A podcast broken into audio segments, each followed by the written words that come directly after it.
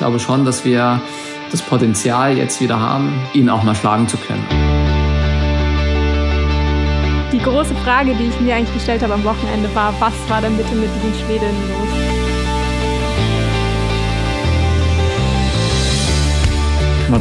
Ja, da kann, man, da kann man drüber streiten, weil eben das die größte Chance im Weltcup ist und dann die größten Abstände sind und dann nur ein 5 Was fordert dich selber mehr? Das Maß der Dinge zu sein oder dem Maß der Dinge im wahrsten Sinne des Wortes hinterher zu laufen?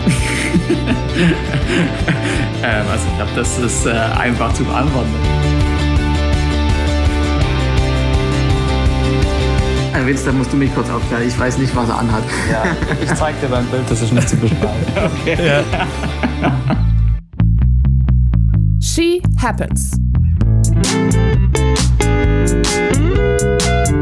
Wintersport-Podcast mit Vinzenz Geiger.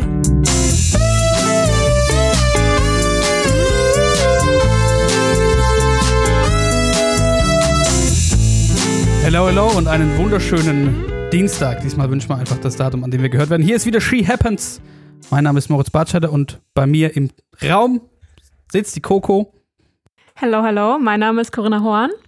und uns zugeschalten aus einer finnischen Holzhütte. Der Finzi. Besser bekannt als Vinzenz hey. Geiger. Hello. Seines Zeichens nordischer Kombinierer. Und heute haben wir ähm, was Spezielles. Wir hatten bisher Folgen mit Gast komplett. Wir haben zu dritt auch schon Ereignisse besprochen. Und heute haben machen wir, wir was? Einen ganz besonderen Gast. Heute haben wir einen ganz besonderen Gast und wir machen vor allem beides. Wir besprechen äh, das allgemeine Wintersportgeschehen des vergangenen Wochenendes und dann haben wir ein Interview noch für euch mit Erik Frenzel. Das ist vollkommen richtig. 100 Punkte Coco. Und ja, erstmal wollen wir natürlich nach Finnland fragen. Wie ist das, wie ist das Erlebnis Finnland 2020? Ja, also Finnland an sich, ich glaube, ähm, glaube das einzige Nicht-Risikogebiet noch von Deutschland ausgerufen, wenn ich es richtig weiß. Hier, wo ich jetzt bin, in äh, Lappland, da ist auch nicht mal Maskenpflicht und alles. Aber natürlich jetzt beim Weltcup in Ruka war es sehr, sehr streng. Ähm, da das war erstmal ein, ein Hackmack, die Anreise. Wir sind erst nach äh, von München ja direkt nach Husamo geflogen per Charterflug. Der hatte erstmal drei Stunden Verspätung oder so. Und dann vor der Anreise haben wir uns natürlich getestet, ähm, daheim PCR-Test und dann noch Schnelltest, bevor wir losgefahren sind, dass wir auch ja sicher sind. Und dann bei der Ankunft in Ruka muss jeder Athlet, der da quasi in die Snowflake, in die Blase rein will, sich nochmal testen lassen. Und da haben wir uns dann vor Ort nochmal testen lassen müssen. Und ja, das war dann ein bisschen komisch aus dem Flugzeug ausgestiegen und am Flughafen dann Gepäck geholt und dann sind wir in den Bus eingestiegen. Ganz Team Deutschland, also Skisprung und Kombination. Und dann wurde einer nach dem anderen aus dem Bus rausgerufen zum Test. Dann äh, wurde jeden ähm, der Test abgenommen und dann um, durften wir dann erst ins Hotel oder in unsere Hütten. Dann musste man das Ergebnis abwarten bis zum nächsten Morgen, bevor man dann auf die Wettkampfstätten darf. Und war dann Gott sei Dank bei allen negativ. Ja, ist ein ganz gutes Stichwort. Das, da haben wir es schon mal davon. Ihr wohnt nicht wie sonst ähm, im Hotel oder habt nicht wie sonst im Hotel gewohnt, wo auch die anderen Sportlerinnen und Sportler sind aus den anderen Disziplinen. Heißt, man kann sich auch austauschen, sondern ihr habt seid separat in eigenen Hütten mit eigener Küche und so weiter untergekommen. Wie weit war das weg vom, von, der, von der Schanze oder vom, vom Stadion, in Anführungszeichen? Ähm, das waren nur knapp zehn Minuten mit dem Auto, also das war gar kein Stress. Aber sehr schön. Ähm, Team zusammen und äh, mit eigenem Koch ist halt schon entspannt.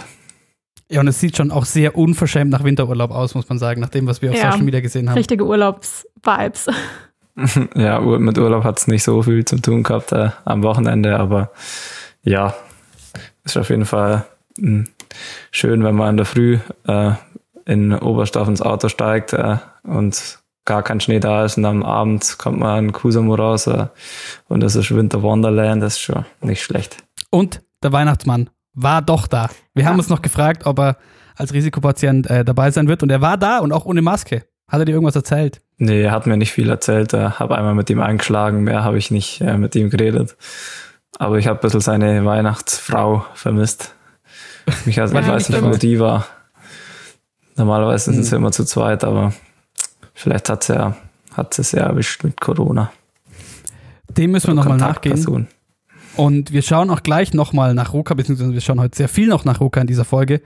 Aber Coco, wollen wir vielleicht chronologisch durchgehen, was es dieses Wochenende, das ja das Wintersportwochenende, das schon am Donnerstag begonnen hat, so zu bestaunen gab und los ging das Ganze in Lech mit dem Parallelevent der Skifahrerin. Ja, fangen wir mit den Damen an, oder? Es ging ja am Donnerstag mit den Damen los. Petra Villova gewinnt das dritte Rennen in Folge vor einer ja eher überraschenden US-Dame. Paula Molzahn, dritte wird Lara Gut-Berami. Aber man muss dazu sagen, für Villova sah es zwischenzeitlich schon eher ein bisschen schlecht aus. Also im Viertelfinale hatte sie gegen Brignone zuerst einen sehr, sehr deutlichen Rückstand und im Halbfinale hat sie sich dann gegen Sarah Hector nur mit einem Hundertstel durchgesetzt. sehr knappe Geschichte. Und bei den Herren, um da mal einen Tag weiter zu springen, ähm, da wurden die Augen und Ohren auf einmal groß in Wintersport Deutschland nach der Quali, die Stefan Lutz gewonnen hat vor Alexis Pantero und Alex Schmid. Wie, war, wie ging es dann am Ende des Tages im Rennen aus? Stefan Lutz hat leider nicht gewonnen. ist siebter geworden. Aber gewonnen hat Alexis Pantero vor Henrik Christoffersen und einem sehr, sehr strahlenden Alex Schmid auf Platz drei. Der ist enorm stark gefahren, hat sehr viel Spaß gemacht zum Zusehen. Auf jeden Fall. Ja, Findest du, dass du da noch was schauen können? richtig cool. Ja, also das habe ich auf jeden Fall auch gesehen, wie der Alex und der Stefan gefahren sind. Der Stefan ist ja eigentlich fast noch besser gefahren zwischendurch, aber hat es dann leider halt, so wie das System da ist mit dem KO-System, geht's halt schnell, dass man dann draußen ist, auch wenn man eigentlich äh, davor die Bestzeiten gefahren ist. Ähm, da hat's ihn leider rausgehauen, aber ja, war auf jeden Fall cool, dass der Alex äh, auf dem Podium gönne ihm richtig, äh, auch wenn es ein bisschen schade war, weil ich glaube, da ja, hätte noch mehr drin sein können. Aber ich glaube, ähm, wie man es so mitkriegt, ist er sehr, sehr happy mit seinem dritten Platz. Und trauert Ja, nicht und den anderen nach. scheint ihm vielleicht auch zu liegen. Vor neun Monaten in Chamonix schon mal Dritter beim Parallelevent geworden. Und zum Modus, ja, Stefan Luiz sehr schnell gewesen, auch im ersten Lauf gegen Christoffersen eigentlich den im Griff gehabt, aber dann eben im zweiten durch einen Wackler ausgeschieden und Alex Schmid ist das Ganze etwas effizienter angegangen. Nicht die schnellsten Zeiten, aber halt die Leute ausgenockt. Bis zum Halbfinale dann generell die deutsche Mannschaft. Bei den Damen hieß es danach, ähm, hier kommt es wirklich auf 100% an bei diesen Rennen und wir konnten die nicht liefern. Bei den Herren hieß es von Christian Schweiger, ähm, dass sie diese Disziplin akribisch trainiert haben, weil es auch WM-Medaillen in dieser Disziplin gibt. Und das scheint ähm, sehr gut zu funktioniert, sehr gut funktioniert zu haben, außer bei unserem alten Podcast-Freund äh, Sebi Holzmann. Da kann man sich auf Social Media noch anschauen, dass der mit dem mit der Startklappe so ähm, seine Probleme hatte, sag ich mal. Das ist ein richtiges Meme Ja, aber- geworden. Ja, aber im, im Rennen war es ja dann gar nicht so schlecht. Also es war ziemlich knapp, dass er weiterkommen ist. Also eigentlich glaube ich, dass er die, das schon auch ganz gut kann, aber war dann schade, dass er nicht auch da ähm, in die Finals kommen ist. Dann schauen wir doch weiter und kommen zurück nach Roka Zum Langlauf. zum Langlauf. Und da fangen wir an mit den Damen. Und da gab es am Freitag im Klassisch Sprint erstmal ein schwedisches Podest mit einer Frau ganz an der Spitze, die vielen Menschen Angst macht. Ja, ich weiß auch nicht so ganz. Ähm, die hatte man einen sehr, sehr bösen Blick drauf. Die Rede ist von Lynn Swan. Das ist die, die Ja, Therese York auch mal gefragt hat, ob sie eine Winterjacke zu Hause hat, weil sie soll sich warm anziehen. Das ist nicht schlecht, ja. Ja, die, die hat, glaube ich, letztes Jahr aus Wut ähm, ihre Ski auch mal, ich glaube, das war bei der Skitour in Trondheim, ähm, hat sie ihre Ski rumgeschleudert und ihr Handy weggeschmissen. Da gibt's es ein ganz witziges Video, wie sie, wie sie so sieht, wie, ähm, ich weiß nicht, äh, wer, ich glaube, da ist es ums äh, Sprint, um die Sprint-Gesamtwertung gegangen und äh, wie sie gesehen hat, dass ich weiß nicht mehr an was das lag, auf jeden Fall war sie enttäuscht und hat dann ihr Handy vollen Schnee pfeffert. So ganz witzige Aktionen schon gebracht, aber ja, die ist extrem stark. Letztes Jahr ja auch Sprint Gesamtweltcup gewonnen und ja, dieses Jahr war sie jetzt auch wieder sehr souverän. Generell die Schwedinnen hat man ja gesehen. Es war ja auch wirklich ähm, ein Dreifach-Podest bei Schweden und äh, bei den Herren waren es drei Norweger. Das ist richtig. Also der Vollständigkeit noch, noch halber. Äh, das Podest war Linswan, Maya Dahlquist und Jonas Sundling. Bei den Herren waren es drei Norweger, zu denen kommen wir gleich. Bei den Damen gab es dann noch äh, den, die 10 Kilometer klassisch. Da hat Therese Johaug wieder sehr, sehr stark gewonnen vor Frieda Karlsson, vor Ebba Andersson. Und wir haben es schon ein bisschen vorhergesagt in unserer Nordisch-Vorschau. Das ist richtig. Die Namen Carlson und Anderson haben wir schon dann doch recht weit oben einsortiert und ähm, besonders Ebba Anderson, die wurde dann am, war das am Samstag oder war es am Sonntag schon? Ich weiß schon nicht mehr. In der Verfolgung über 10 Kilometer nochmal dritte. Sonntag. Sonntag. Da hat Therese Johok dann äh, Dominanz gezeigt. Da gab es eigentlich nach dem Start keine großen äh, Debatten mehr, wer das Ding gewinnt. Und zweite wurde Tatjana Sorina aus Russland und nach diesem Rennen hat Therese Johak dann auch schon direkt mit dem ersten Wochenende das gelbe Trikot eingepackt und mitgenommen aus Ruka. Und wer bei den Herren. Gedacht? wer hätte es gedacht? Und bei den Herren, es sind die Norweger. Ja, auf jeden Fall. Beim, beim Sprint waren sie sehr eindrucksvoll. Aber nach, ich glaube, 17 Sprintsiegen in Folge hat jetzt endlich mal ein anderer gewonnen, wie der Johannes Kleber, auch wenn er einfach der Beste ist. Aber jetzt Erik Wallnes, ich bin sogar am, am letzten Berg gestanden, habe es live gesehen. Er war sehr, sehr beeindruckend. Aber dreifach Podest für die Norweger. Ja, das war ziemlich impressive. Auf jeden Fall. Johannes Klebo hat dann aber doch noch gewonnen, und zwar eine 15 Kilometer klassisch. Da allerdings vor zwei Russen, vor Alexei Tscherdwotkin und, und dem verrückten Plastikmatten-Tier Alexander Bolschunow. Und dann gab es noch die 15 Kilometer Verfolgung Freistil. Und da hat nochmal Johannes Kleber gewonnen vor Alexander Bolschunow und Emil Iversen, der also auch gleich mal zwei Podestplätze mitgenommen. Es sieht in Richtung deines Tipps, dass der am Ende auf dem Podest steht, hat er schon mal ganz gut losgelegt, finde ich. Der sympathische Norweger Iversen die auch direkt nach dem letzten Rennen sich, also er und Kläbo, schönen Saunagang gegönnt. gemeinsam einen Saunagang äh, gegönnt hatten. Und das Ganze ist natürlich insofern auch äh, schön für die Norweger, als dass sie am Angst noch, äh, am Anfang noch Angst hatten, dass sie überhaupt antreten dürfen bei diesem Wochenende, weil Coach Eirik Myhr Nossum positiv getestet wurde. Allerdings, und das hat man schon oft, öfter gehört im Sportkontext, wohl falsch positiv. Es waren nämlich dann nach dem ersten Test alle in Isolation. Und ein zweiter Test war dann aber Negativ können wir zu den Deutschen im Langlauf, weil wir letztes Mal schon so wenig über sie gesprochen haben, noch irgendwas sagen. Bei den Herren würde ich sagen, dass man eigentlich nur sagen kann, dass Lukas Bögel, der am Ende 25. wurde in der Verfolgung, wenn ich jetzt nicht ganz falsch liege, ähm, bei den Herren wohl der einzige war, der wirklich konkurrenzfähig war und Friedrich Moch, von dem haben wir es auch, dass der weiterhin auf einem ganz guten Weg in Richtung Weltcup-Punkte ist. Ja, und man muss aber dazu sagen, am Sonntag bei der Verfolgung hat der Florian Notz die sechste Zeit gehabt, die sechste Tageszeit. Also das war schon sehr, sehr gut. Ähm, da hat er ein richtig gutes Rennen gemacht, aber sonst, ähm, ja, haben sie sich schwer getan, vor allem im Sprint. Haben sie, hat sich, glaube der Eisenlauer Sebi auch ein bisschen mehr erhofft. Aber ja, bei den, bei den Mädels waren die Hennig, glaube 19. oder 20. In, 20. am Samstag und ähm, ja, also ich, das hört sich jetzt auch noch nicht so überragend an, aber es ist auf jeden Fall ein ordentliches Ergebnis und vor allem die Zeit, also sie war jetzt nicht so weit hinten, ich glaube 1,15 oder sowas, also 1 Minute 15. Da gab es schon Rennen, da war die zweite eine Minute 15 hinter der Theresio Hawk, deswegen. Das ist richtig. Ja, das unterstreicht, glaube ich, einfach nur die Dichte, die Leistungsdichte. Ja, vielleicht sprechen wir noch kurz Viktoria Karl an. Die ist ja am Sonntag gestürzt in der Verfolgung hat sich leider eine Bänderverletzung zugezogen. An dieser Stelle auch gute Besserung. Auf jeden Fall. Weißt du da schon mehr, was für eine Bänderverletzung und wie es weitergeht? Leider nein. Okay, dann äh, bleiben wir da dran. Und ähm, Coco, dein Auftritt wieder. Wir reisen nämlich noch einmal kurz von Ruka durch Finnland nach Kontiolahti, wo dann traurigerweise doch na, weniger Winter Wonderland war. Das sah eher so aus, äh, wie hier, wenn man irgendwo ein weißes Band durch den Wald gesetzt hätte mit Kunstschnee. Ja, sah nicht schön aus. Aber vielleicht fangen wir gleich mal mit dem Einzel der Herren an.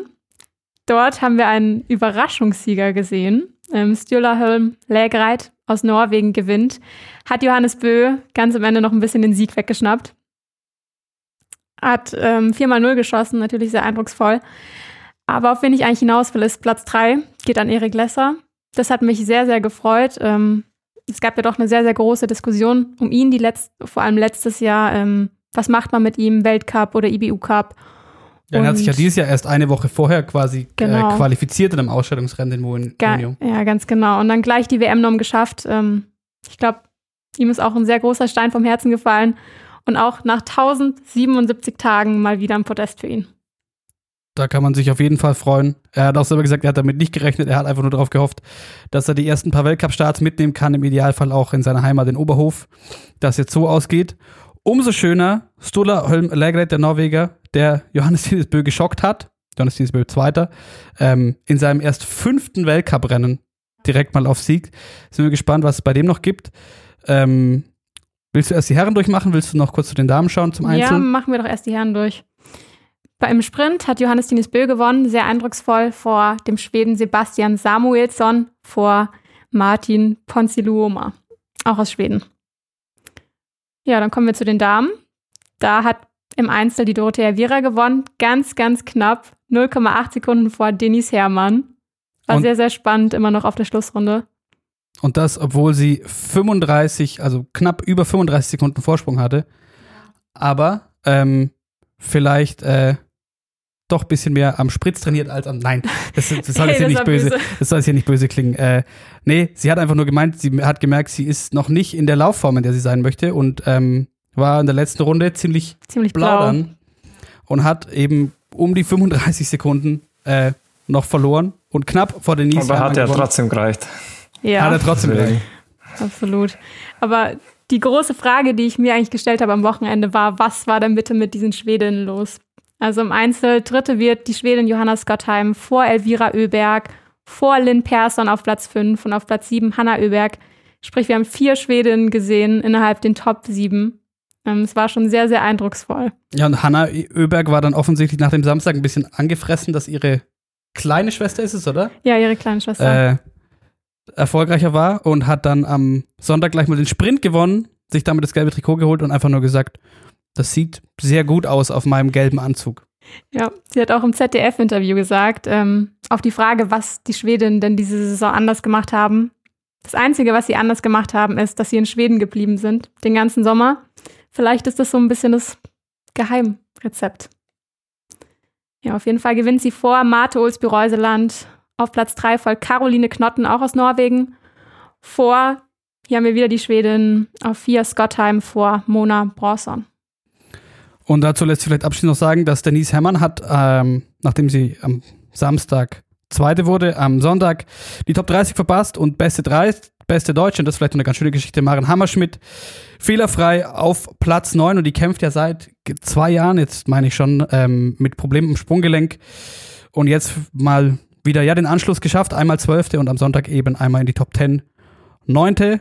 Und dann können wir, glaube ich, doch mal zurückspringen nach Ruka und dann versprochen bleiben wir auch da den Rest der Folge ähm, zu einer Sportart, die dem Finzi wieder ein bisschen näher ist, zum Skispringen. Ja, da war's. Auch mal wieder, ähm, wie wir schon prophezeit haben, der Eisei, der extrem stark war. Aber am Samstag war er wirklich extrem überlegen und am Sonntag war er ähm, dann nur Zweiter, aber am Sonntag waren wirklich die Bedingungen auch sehr, sehr unterschiedlich. Ja, das, das haben wir, hab ich auch gerade im Fernsehen. Das war ganz, ganz witzig, wie er das klein in die Kamera geschrien hat. Aber ja, Sonntag war ein bisschen Windspringen, das hat man, glaube auch als neutraler Zuschauer oder hat man ziemlich schnell gesehen. Und am Samstag, ich weiß gar nicht, wie die, wer zweiter, dritter war. Am Samstag waren, hatten wir dann zwei Polen, Piotr Jula und David Kubacki, der auch am Sonntag Dritter war. Aber noch kurz, es gibt eine Vorgeschichte zu, zu Ruka, die ich ähm, dann, die noch spannend war, und zwar das österreichische Team, die mit einer B-Mannschaft angereist sind, nachdem es positive Corona-Tests gab bei Cheftrainer Andi Wildholzel, Gregor Schlierenzauer, Stefan Kraft, Michael Heibeug und Philipp Aschenwald, also das ganze erste Team dementsprechend in Quarantäne und Kraft und Heiberg verpassen auf jeden Fall auch nächste Woche noch Nizhny Tagil. Und ich muss an der Stelle sagen, umso beeindruckender, was die B-Mannschaft der Österreicher da dann noch geliefert hat an diesem Wochenende. Also mit, wer war da dabei? Markus Schiffner, elfter bestes Karriereergebnis, Clemens Leitner und der eine, dessen Name ich schon wieder vergessen habe. Manuel Fettner war dabei und den letzten habe ich jetzt leider nicht präsent. Aber alles in allem dafür, dass die so spontan da zu einem Weltcup springen mussten, finde ich, würde ich schon sagen, sehr, sehr starke, starke Leistung. Das sind ja teils Springer, die nicht mal, in Anführungszeichen, nicht mal im Kontinentalcup weit oben mitspringen. Insofern beeindruckende Leistung, oder? Ja, auf jeden Fall, vor allem weil es halt ähm, für die, glaube ich, auch sehr, sehr spontan kam. Die sind auch mit uns im Charterflug. Ähm, wir sind München Flughafen kommen und dann so, okay, was sind das jetzt für Österreicher so ungefähr? ähm, da hieß es dann, ja, da, da war ein positiver Fall oder mehrere, da dürfen jetzt, oder da muss der B-Kader einspringen, die wurden, glaube ich, angerufen, ähm, äh, habt ihr Zeit, so ungefähr, ähm, morgen müsst ihr zum Weltcup. Ähm, ja, das war ganz, ähm, ich war, glaube für die auch ziemlich überraschend, aber da ist dann ein Kusamo, glaube auch nicht jetzt dankbar, aber ähm, da kann man auch als, also ich denke auf der anderen Chance in Whistler oder so hätten sie sich wahrscheinlich etwas schwerer getan. Beim Kusamo, wenn man dann einen guten Wind erwischt und äh, mit Überzeugung springt, dann kann es auch mal einen, Underdog schaffen, weit zum Kommen und zwar deswegen haben sie sich, glaube ich, auch richtig gut geschlagen. Ja, und ich glaube, bei aller, bei aller deutsch-österreichischen Konkurrenz, ich glaube, wenn man unter solchen Bedingungen dann da irgendwie spontan anreist, ähm, kann man das äh, denen, glaube ich, doch gönnen, dass die ein positives, äh, eine positive Erfahrung, sagen wir auf jeden Fall mal hatten. Durch die Teilnahme an diesem Weltcup, was gab es sonst noch? Die Norweger am Samstag. Da ist Daniel Andretande gestürzt, sah auch erstmal ein bisschen fies aus, blieb am Ende aber bei Prellungen, Schiffungen keine Verletzung am Knie, wie man am Anfang vielleicht vermutet hat. Und ich weiß nicht, ob ihr die Memes gesehen habt, aber Johann Andre Vorfang äh, muss nochmal in die Fahrschule.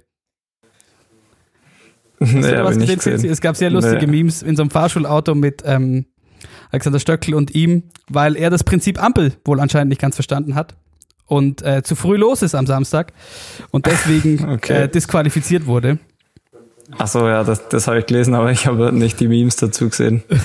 die sind sehr lustig. Vielleicht können wir da auf Social Media, wenn ich es noch finde, ähm, da was, was nachreichen mit entsprechenden Credits. Am Sonntag eben, genau, wechselhafter ähm, Wind im ersten Durchgang, Knallersprung vom Eisei. Und im zweiten überrascht dann Halvor Egner Granerüt und springt auf 142 Meter. Und der Eisei muss ganz schön kämpfen, springt auf 131 und wird noch Zweiter und freut sich aber wirklich ehrlich. Und das ist äh, wahnsinnig äh, schön zu sehen, wie er an die Sache rangeht und auch reflektiert, weil man sieht halt gefühlt dann doch in dieser Sportart jedes Jahr irgendwen anders kommen und gehen an der Spitze, sei es ein Kobayashi, ein Kraft, ein, ein Stoch, ein Preutz oder wer auch immer. Ähm, und insofern, man sieht, dass er das nicht für selbstverständlich nimmt und sich auch über einen zweiten Platz, der hart und hart erkämpft äh, war im zweiten Durchgang, wirklich ehrlich freuen kann. Isa Karle, Karl Geiger, 8. am Sonntag, übrigens 9. am Samstag und schönes äh, Ergebnis noch für die Deutschen und für einen, der auch schon mal oben war. Severin Freund ähm, konnte mal wieder das gute Gefühl genießen, eine Zeit in der Leadersbox zu verweilen und wurde am Ende am Sonntag Neunter, also mal wieder in die Top Ten. Sehr schön und hätte man vielleicht auch nicht zwingend so erwartet, oder? Ähm, ja, also ich glaube, das hat er schon öfters betont, das ist seine Lieblingschance in Kusamo und da hat er, glaube ich, auch schon ein paar Mal gewonnen. So für mich kam es jetzt nicht extrem überraschend, aber ähm, ist ihm auf jeden Fall zu gönnen und ich glaube aber nicht, dass es in den nächsten Start, an der nächsten Station dann nochmal so leicht wird, wie es jetzt in Kusamo für ihn war. Also ich glaube, da wird es eher schwieriger. Aber wird man sehen. Und damit haben wir eigentlich schon alles abgefrühstückt, außer der nordischen Kombination. Ähm, ich kann alles in einem sagen, es war wieder ein, es war richtig schön, das erste Wochenende mit vielen verschiedenen Sportarten. Ja. Man konnte es sehr gut, im nebligen München konnte man es sehr gut vor dem Fernseher aushalten. Also in Garmisch war es richtig schön. Das ist sehr schön für dich. Ähm, aber naja, es hat auf jeden Fall Spaß gemacht, viel Spannendes mit dabei, gerade auch aus deutscher Sicht. Und das auch in der Kombination, und da wollen wir jetzt, oder könnt ihr jetzt ein Gespräch hören, was wir gerade schon geführt haben, mit dem Mann, der auch nach langer Zeit wieder einen Podestplatz erringen konnte in Ruka. So viel schon mal vorweg. Viel Spaß mit dem Gespräch mit Erik Frenzel. Und wir sind in Finnland wieder zugeschalten quasi und haben jetzt auch einen Gast und das ist äh, ganz wunderbar und wir hoffen, er ist sehr entspannt. Er kommt nämlich gerade aus der Sauna. Wir haben noch kurz gewartet, bis der Saunagang beendet war und hoffen jetzt, unser Gast Erik Frenzel ist fit für diese Aufzeichnung. Servus. Hallo, das auf jeden Fall. Tiefenentspannt. wir kommen gleich noch zu dir, aber erstmal allgemein zu euch. Ihr äh, wart in Ruka, dazu kommen wir auch noch.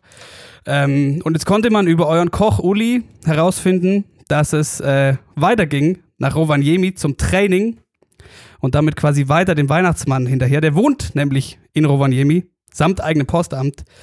Ist euch eigentlich bewusst, was für Legenden aus Rovaniemi kommen? Eine, eine. Eine, eine kennen wir. Ja. Weil die grundsätzlich auch in unserer Sportart recht gut war.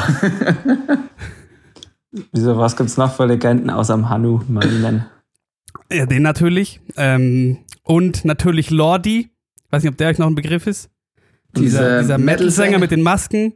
Die hier Eurovision Und- Song Contest gewonnen haben. Exakt. Und natürlich äh, mein, mein äh, also ganz, natürlich ganz viele Wintersportlerinnen und Wintersportler. Unter anderem natürlich die Legende schlechthin, Harry Olli. okay, jawohl. Kommt auch aus Rovaniemi. Sehr gut. Ich auch noch nicht. Was macht ihr, was macht ihr denn jetzt in Rovaniemi? Was wird denn trainiert? Ja, also jetzt hauptsächlich ähm, steht für uns natürlich erstmal weiterhin irgendwie auf Schnee zu bleiben, weil ja die Situation bei uns zu Hause noch nicht ganz so rosig ausschaut, was Schnee betrifft. Aber da hofft man natürlich, dass das jetzt auch irgendwann kommt. Und von dem her nutzt man natürlich, dass wir jetzt hier oben sind, gleich die Bedingungen noch weiter. Und ähm, mit Ramsau steht eine kleine Schanze als nächstes auf dem Plan. Somit ähm, hat sich eben Rovaniemi jetzt für uns dementsprechend sehr gut angeboten. Wie weit ist das weg von Ruka? Wo sind wir gefahren heute? Drei Stunden? Zweieinhalb, drei Stunden, ja. Der Busfahrer hat nicht ganz genau gewusst, wo er hin muss. also drei Stunden waren wir unterwegs. Bisschen nördlicher noch. Wie lange seid ihr noch oben? Wir sind jetzt noch bis Donnerstag oben. Donnerstag geht's wieder heim. Also wir haben jetzt noch drei gute Tage zum Training hier und dann dürfen wir auch wieder nach Hause. Wir wollten aber dann doch prinzipiell zu dir kommen, Erik. Ähm, und zwar damit automatisch zu quasi einem, wenn nicht äh, fast schon dem erfolgreichsten nordischen Kombinierer überhaupt. Ähm, fünfmal in Folge den Gesamtweltcup gewonnen. Damit Hanno Manninen, hat, hatten wir gerade schon erwähnt, überholt. Ein paar Weltcup-Siege fehlen noch, um auch die Gesamtzahl an Weltcupsiegen. Er ist bei 48, du bei 43 ähm, zu packen.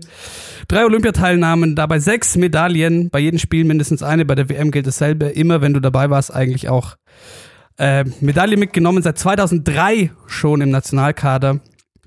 Ähm, der erfolgreichste WM-Teilnehmer aller Zeiten. Und die Grundfrage, die sich mir dabei stellt, wie kann es denn sein, dass jemand wie du so unfassbar erfolgreich ist ähm, in einer Sportart und man trotzdem so wenig über ihn weiß?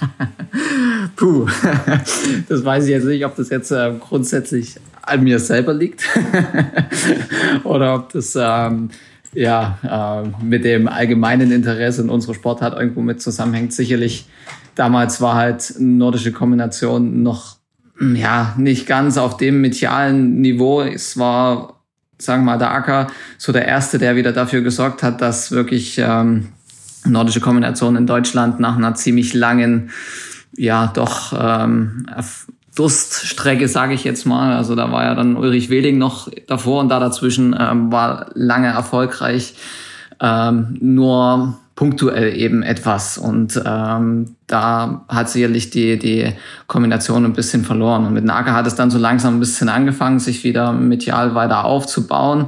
Ähm, war da ein bisschen hinter dran, natürlich hinter den großen Sportarten, Wintersportarten, Alpin, Biathlon, Skisprung, die dann ähm, sehr erfolgreich waren. Und dann hat sich das halt so nach und nach erst ein bisschen aufgebaut. Und ähm, ich glaube schon, dass jetzt die nordische Kombination mittlerweile ähm, von einem recht guten Standing leben kann. Und das hat, glaube ich, schon ähm, ein bisschen dazu beigetragen, dass wir auch ähm, durch die Bank einfach alle jetzt auch ein bisschen bekannter geworden sind. Das ist ähm, ein Thema, das du schon öfter angesprochen hast, wenn du denn äh, öffentlich mal gesprochen hast. Und zwar ähm, hast du in einem Interview mal gesagt, zum Beitrag, ich glaube, der ist von 2013 oder so, ähm, da hat dich ein Filmteam begleitet, unter anderem bei einem Werbeshooting und du hast gemeint, hey, hammer cool, dass man sowas doch auch mal machen kann und sich dann selber im Fernsehen sieht.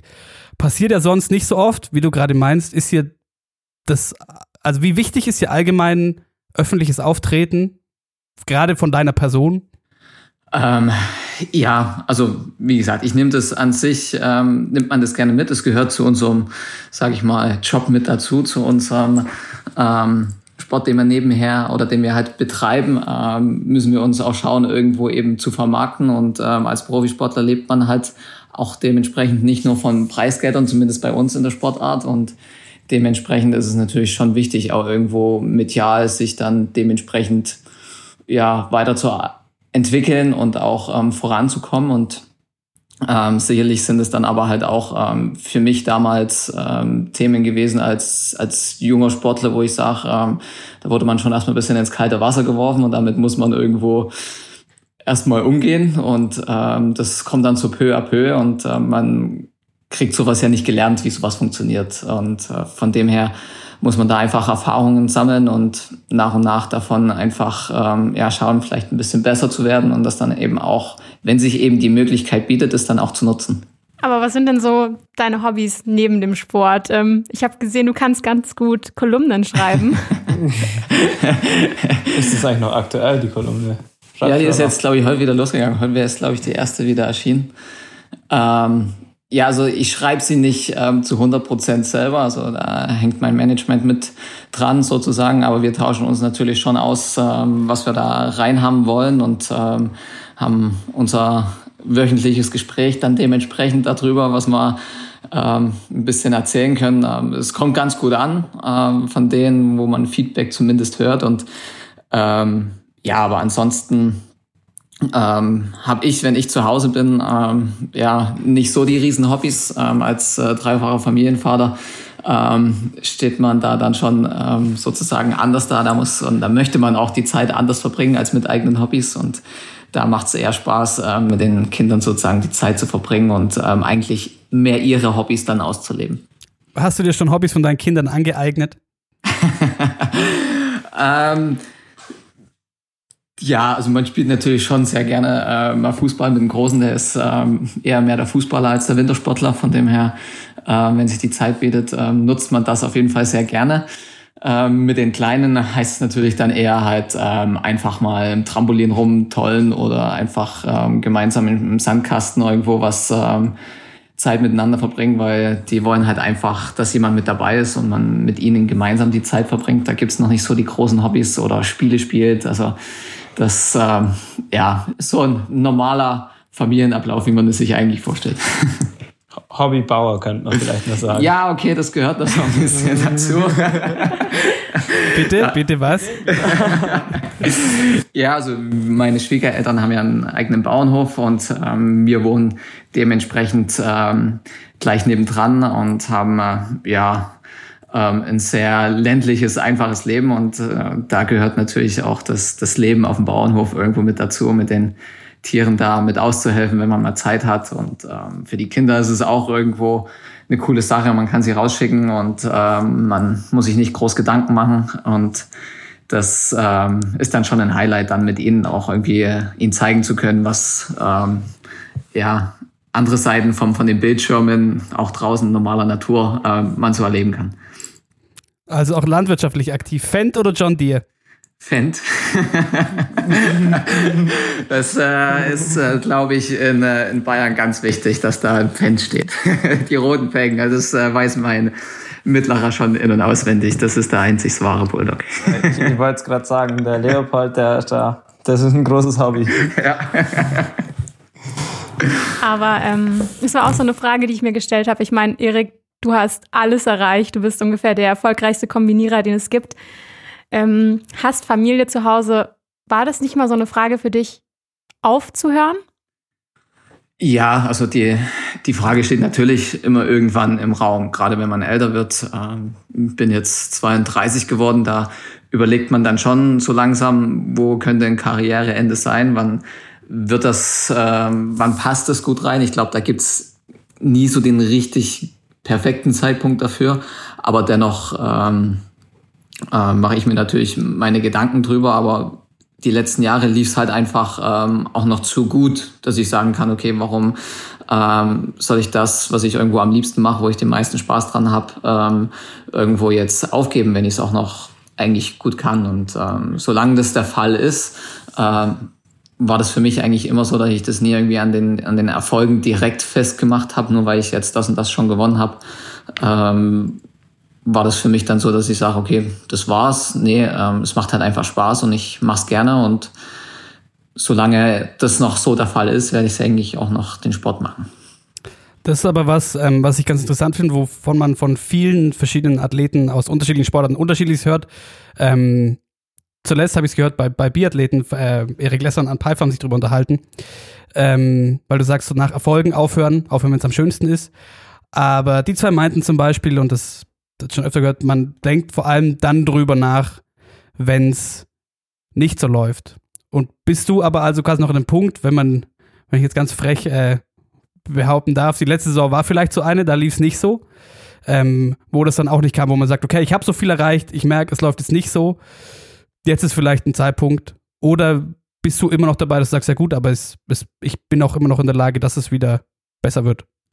Also ich muss ehrlich sagen, ja, ich habe natürlich schon nach der letzten Saison da irgendwo ein bisschen eben auch mit meiner Frau drüber gesprochen, ähm, weil wir, wenn dann halt sowas ja immer irgendwo auch gemeinsam entscheiden wollen.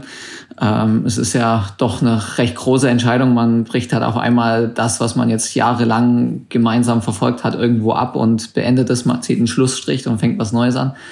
Ähm, das soll natürlich irgendwie funktionieren. Und letztes Jahr war es schon so, dass ähm, ja, sich so eine gewisse Ernüchterung eingestellt hat. Man gemerkt hat, okay, es ist wirklich ähm, schwierig, da momentan wirklich richtig von reinzukommen. Man wird älter und ähm, es fällt alles irgendwie auch nicht mehr ganz so leicht, wie es doch mal irgendwo vor ein paar Jahren war. Ähm, und hätte sich jetzt in unserer grundlegenden Situation auch nicht viel geändert, ähm, glaube ich, wäre diese Entscheidung auch auf jeden Fall irgendwo näher gerutscht. Aber dadurch, dass sich jetzt eben auch bei uns ähm, ja, die Trainer eben auch so aufgestellt haben, dass sie gesagt haben, okay, sie wollen jetzt wirklich was verändern, wir wollen einen neuen Weg gehen und ähm, dadurch, dass sie dann eben auch in Heinz jetzt dazugeholt haben, war halt auf einmal für mich so eine gewisse neue Perspektive da, ein Anreiz da, eben genau diese Challenge jetzt nochmal anzunehmen und zu sagen, okay, hey, das war halt jetzt mal ähm, ein Tiefpunkt ähm, in meiner Karriere. Das gehört halt einfach mit dazu. Ich glaube, das muss jeder mal als Sportler mit durcherleben. Und ähm, jetzt heißt vielleicht doch einfach mal Zähne zusammenbeißen und nochmal durchziehen. Und jetzt kommen nochmal eben zwei interessante Saisons dieses Jahr eben mit ähm, ja, der Heim-WM und dann eben auch nochmal den Olympischen Spielen danach. Und das ist natürlich ähm, sportlich gesehen schon ein recht hoher Anreiz. Und von dem her wollte ich, war, bin ich eigentlich für mich jetzt so weit, dass ich sage, okay, ähm, in dieser Situation, wie wir uns jetzt befinden, es macht Mords Spaß, wie wir da jetzt als Team momentan zusammenarbeiten können. Und von dem her ähm, sehe ich da auch äh, momentan kein Momentum zu sagen, ähm, da irgendwie was anderes machen zu wollen oder zu sagen, okay, jetzt überlege ich es mir nochmal. Dafür ist ähm, die Lust und Laune eigentlich zu groß dran momentan. Und man muss ja noch sagen, du sagst gerade, es gehört dazu. Ähm, es wäre vielleicht schon auch etwas be bisschen beängstigend gewesen, wenn sowas nicht mal kommt zwischendurch für, für alle, die es vielleicht gerade nicht im Kopf haben, zum Verständnis davor, die, die neun Jahre davor, also sprich 2010 bis 2019, gab es ja quasi äh, kein Jahr, was nicht äh, geprägt war von Titeln und Ehrungen und überhaupt. Ähm, insofern vielleicht auch einfach nur menschlich, dass es dann doch noch irgendwann mal kam. Ja, genau. Also natürlich hatte ich für mich auch äh, meine Punkte, wo ich sage, okay, das habe ich, äh, hätte ich gerne besser gemacht oder was weiß ich. Aber sicherlich äh, wie letztes Jahr so eine Saison komplett ähm, ohne Podestplatz und ähm, doch auch irgendwo von Weltcup zu Weltcup eigentlich nicht so richtig zu wissen, ähm, was mache ich gerade so wirklich falsch, ähm, so ein bisschen ohne Plan. Das hatte ich wirklich noch nie zuvor. Und ähm, von dem her ja, war es eine Herausforderung in dieser Situation, die sich halt für mich ins Positiv gewandelt hat mit der, mit der neuen Konstellation und von dem, wie ich schon gesagt, äh, macht es halt momentan wirklich sehr viel Spaß und jetzt möchte ich da gerne auf jeden Fall, ja, mit den Jungs auf jeden Fall nochmal ordentlich angreifen. Dann möchten wir vielleicht auch ins Jetzt kommen, Coco, oder? Ja, wie, wie schön war denn dann der zweite Platz am Wochenende? ja, der tat schon sehr, sehr gut. Also ähm, wie gesagt, sicherlich Ruka ist immer ein spezielles Pflaster. Ähm, es gehört immer nicht nur ein Quäntchen Glück, sondern wahrscheinlich auch mal ein bisschen mehr Glück als sonst dazu auf dieser Schanze. Ähm, da wirklich ähm, so mit dabei zu sein, sicherlich, man muss ähm, seine Leistung zeigen. Und ähm, das ist natürlich jetzt, ich war mir bewusst, okay, wenn es jetzt am Wochenende noch nicht so ganz optimal läuft, dann wird es kein Hals- und Beinbruch sein, das wird jetzt meiner Stimmung keinen Abbruch tun. Aber ähm, dass es jetzt so verlaufen ist, war natürlich schon ähm, für mich ähm, sehr wohltuend und hat auf jeden Fall sehr gut getan, ähm, nach der langen Zeit da mal wieder mit auf dem Podest stehen zu dürfen. War ja quasi eigentlich wie ein Sieg, wenn man Rieber wegfällt. ja. Fühlt Aber sich nicht so an, aber manchmal ist es so traurig bei uns aktuell. Ja, aber zum Thema, äh, jetzt muss ich ganz kurz doch auch mal den anderen Kollegen hier ansprechen, äh, zum Thema der Stimmung an Abbruch tun. Wie ist es bei dir, Finzi? Also, so viel schon mal vorweg, auch für alle, die es nicht gesehen haben. Beim Finzi lief es nicht ganz so erfolgreich wie beim Erik. Ja, also bei mir war es eben, also es lag jetzt definitiv, glaube ich, nicht am, am Glück, aber ähm, ja, im Springen war es halt schwierig auf der großen Schanze in Kusamo. Wenn man da im Springen nicht ganz so dabei ist, dann ist man halt gleich wirklich enorm weit weg und da kann man dann noch so gut laufen und noch so viel reinhauen im Laufen, aber da geht dann nicht mehr viel. Und deswegen war es bei mir ein bisschen zäh. Aber gestern konnte ich dann äh, wenigstens ein bisschen näher rankommen. Aber ich denke, ähm, bin trotzdem positiv und ist jetzt nicht enorm schlimm. Ich glaube, es gab schon viele Saisons, auch im Erika, wo ein Ruka vielleicht mal nicht ganz vorne dabei war und dann ging es doch noch auf. Also ich glaube, da, wenn man sich draus bringen lässt, das macht nicht so viel Sinn. Okay, aber sind große Chancen äh, generell, und da haben wir noch gar nicht drüber gesprochen, ein, ein Thema bei dir, wo du vielleicht eher mal, mal Probleme hast? Oder war es die Tagesform jetzt in dem Fall? Ähm, in dem Fall war es, glaube ich, schon eher die Tagesform. Ich hatte schon ein, zwei Sprünge, wo auch gut waren, am Freitag und gestern, äh, vorgestern im Probedurchgang auch. Aber ja, ich denke mal, auf den großen Chancen habe ich letztes Jahr auch deutliche Probleme gehabt, also im Vergleich zu den kleinen. Aber generell glaube ich, dass ich auf den großen schon auch hinbringen kann, auch wenn mir vielleicht äh, die kleinen Schanzen ein bisschen mehr liegen. Aber ähm, stehen ja noch ein paar Weltcups an, hoffentlich.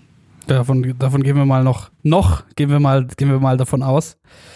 Ähm, wie war sonst, Erik, für dich am, am Samstag? Wie war es wie gefühlsmäßig? Wenn du sagst, okay, man geht schon immer mit so ein bisschen, also man sieht Ruka schon vorher so, weil das finde ich spannend, weil ich habe das von mehreren Kombinierern schon gehört, ja, okay, man denkt eh immer, Ruka kann alles passieren. Schauen wir mal, wie legt man dann doch den Schalter um zu, ei, ja, okay, vielleicht ist es nicht irgendein, schauen wir mal und, und irgendwas passiert, sondern ich kann jetzt hier bestimmen, was passiert. Das ist, ähm, also diesen Schlüssel habe ich ehrlich gesagt auch noch nicht so richtig gefunden. Also ich bin ähm, schon viele Jahre jetzt in Ruka gestartet und ähm, ich habe, ähm, wie der Vince auch schon gesagt hat, ja alles erlebt. Also ich bin hierher gegangen und dachte, okay, ich werde hier ähm, keinen Blumentopf gewinnen und es lief richtig gut.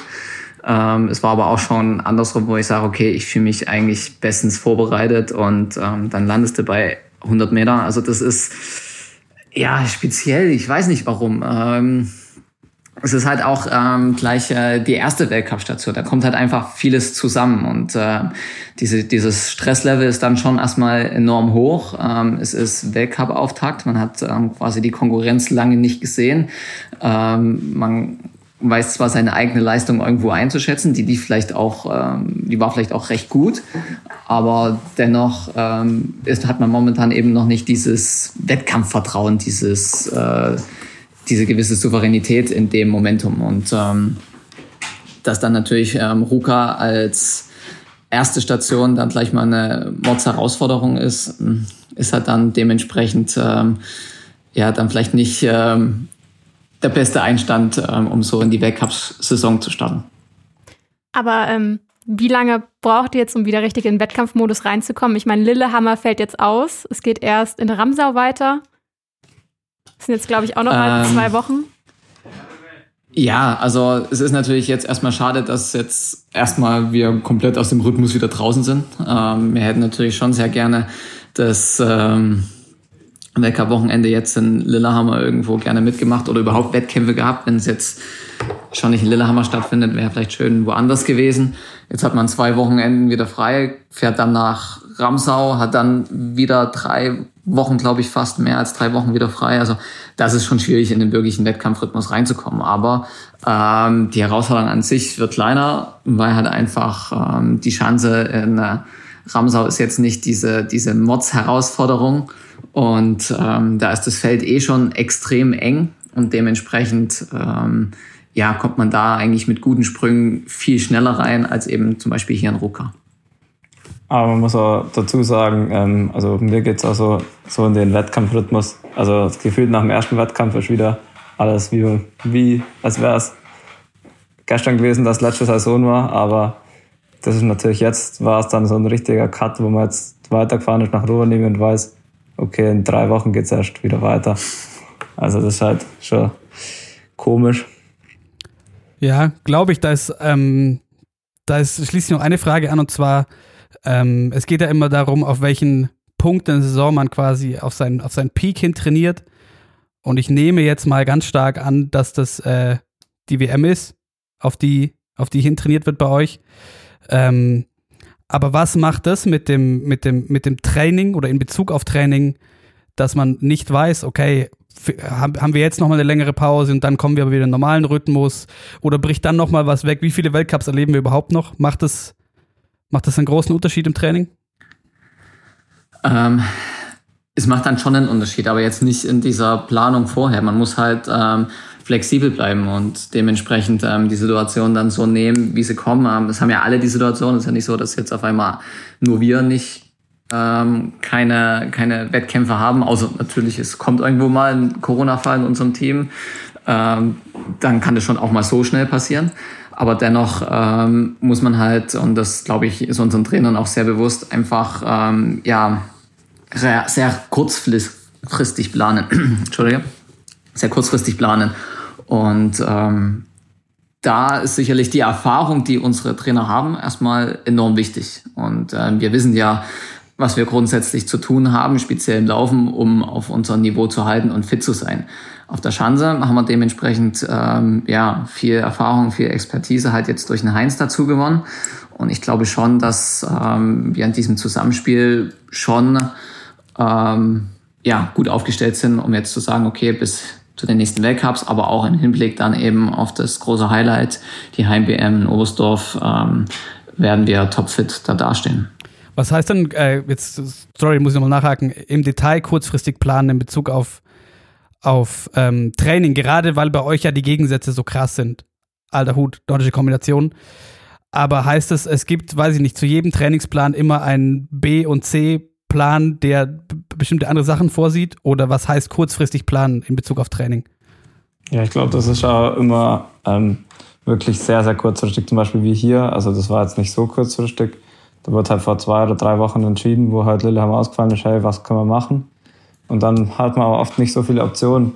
Bei uns hat es keinen Schnee in äh, Mitteleuropa, dann bleibt man halt hier oben. Ähm, am praktischsten fährt man halt die drei Stunden in dem Fall und dann kann man da oben auf Schnee springen und auch auf Schnee laufen. Und sonst ist es auch so, ja, dann wird wahrscheinlich geschaut, ähm, wo ist, was ist die nächste Chance, was kann man, was für eine Chance kann man da nehmen, die ähnlich ist und wo kann man gut zum Laufen gehen. Also ich glaube, das ist dann immer ähm, abhängig davon, was für eine Chance steht an und wo das Wetter halt oder halt wo sind die Bedingungen gerade passend. Da gibt es dann für uns Kombinierer oft gar nicht so viele Möglichkeiten. Und es kommt natürlich, ist ja auch irgendwo dann individuell. Also der eine, der sagt, okay, der ist jetzt gut in die Saison reingekommen, also jetzt zum Beispiel halt im läuferischen Bereich, der sagt, okay, ähm, wenn ich jetzt ähm, in meinem Rhythmus grundsätzlich jetzt drin bleibe, ähm, wie wir es geplant haben, dann, dann passt es. Ein anderer, der gesagt hat, okay, eigentlich fehlt mir noch ein bisschen Wettkampfhärte oder ähm, ich war jetzt schon ein bisschen down nach diesen drei Tagen, der sagt hat, okay, er macht halt lieber noch mal ein paar Tage mehr Grundlage, weil jetzt sich halt dieses Fenster aufgrund des ausgefallenen Weltcups dementsprechend halt öffnet, zu sagen, da nochmal einen gewissen Trainingsblock einzuschieben. Und ähm, so flexibel, denke ich, sind unsere Trainer schon und ähm, wissen auch unsere Leistungen dementsprechend einzuschätzen, ähm, um dann zu sagen, okay, ähm, dem tut das gut, dem tut das gut. Und wie gesagt, hier oben müssen wir jetzt momentan einfach die Bedingungen nutzen, die da sind. Und ähm, im Hinblick dann eben auf Ramsau wird dann eher erstmal jeder zu Hause dann wieder seine, seine Wettkampfvorbereitung fahren. Kommen wir nochmal kurz zum Wochenende. Ähm, der, der alte Punkt, man sieht die Konkurrenz zum ersten Mal seit langem wieder. Was ist denn dann ruhig, gerne auch äh, eure beiden vielleicht unterschiedlichen Perspektiven, was ist denn der erste Eindruck von der Konkurrenz, jetzt mal im Allgemeinen gesprochen? ja, also. So viel hat sich nicht geändert so eigentlich. Genau. also ähm, das Bild vom letzten Jahr hat sich grundlegend erstmal bestätigt, dass ähm, ja, der Jahr weiterhin in einer, in einer sehr guten Verfassung ist, dass er springerisch auf jeden Fall das Niveau weiterhin bestimmt und ähm, mit jedem Sprung eigentlich vorne reinspringt und läuferisch halt auch ähm, ja nicht schlechter wird. Auf jeden Fall eine enorme Bank mittlerweile ist. Ähm, da ist nicht so ähm, ja, wie soll ich sagen, nicht so einfach auf einmal so eine zweite Zeit da über einen Fünfer hinzulegen. Also das als schwachen Läufer kann man ihn auf jeden Fall überhaupt nicht mehr bezeichnen. Und wenn ich aber jetzt mal so im Gesamten so unsere eigene Leistung dazu rechne, glaube ich schon, dass wir uns angenähert haben. Also ich glaube schon, dass wir ähm, das Potenzial jetzt wieder haben oder mehr haben auf jeden Fall als letztes Jahr zu sagen, ihn auch mal schlagen zu können. Also ich glaube schon, dass wir, dass wir die Möglichkeiten haben, wenn wir einen guten Tag erwischen und ähm, bei uns vieles zusammenpasst, dann glaube ich schon, dass wir ähm, ja, gut an ihn herankommen können. Ja, ich glaube auch, dass wir als gesamtes Team hat er an Sprungergebnissen gesehen, ähm, deutlich besser springen. Also das, der Durchschnittsdeutsche, sage ich jetzt mal, springt, ähm, ist deutlich näher dran jetzt als letztes Jahr, ähm, wo dann schon ab und zu mal einer vorne war, aber man hat es gesehen, es kann eigentlich jeder bei uns ähm, weiter springen jetzt. Ähm, und ich glaube, das ist auf jeden Fall, hat man deutlich gesehen. Und ja, sonst die anderen Nationen hat sich, glaube ich, nicht viel verändert, außer dass der kleine norwegische junge Kamillierer, oder was heißt kleine, ähm, der junge Jens Loras Oftebro, der jetzt gestern ja gewonnen hat, ähm, nicht nur gut springt, sondern auch noch besser läuft, wie er letztes Jahr auch schon gemacht hat. Und auch sicher wahrscheinlich äh, ein sehr, sehr ernstzunehmender Gegner ist.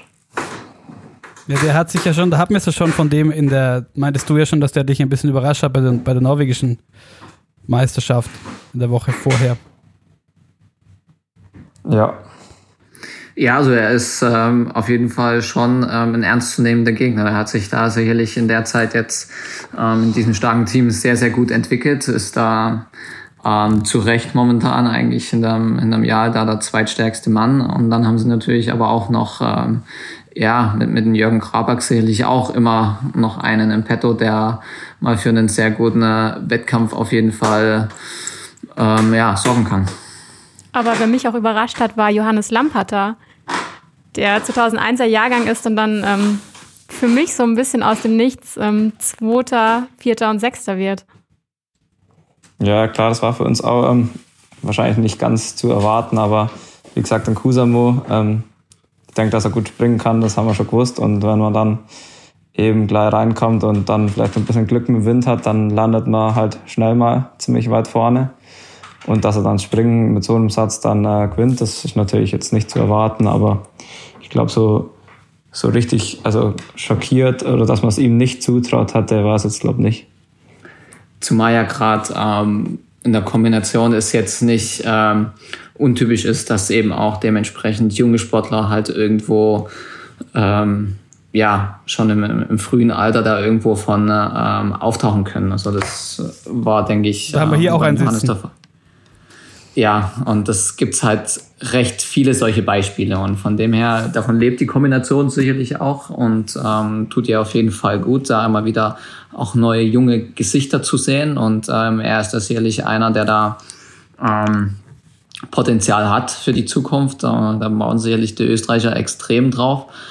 Und von dem her, ja, wird sich sicherlich aber im Verlauf der Saison dann eben auch zeigen, wie groß die Substanz halt auch schon ist, weil das ist dann halt eher die Herausforderung für die jungen, ähm, ja, für die jungen Sportler da zu sagen, okay, wie komme ich dann über die Saison? Solche Akzente, solche Punkte zu setzen, dafür sind sie halt schon richtig gut. Das, äh, wenn sie da sauber reinspringen, wie halt eben er, hast du halt die Möglichkeit, da mal ähm, dir ein ordentliches Polster für den Lauf zu schaffen.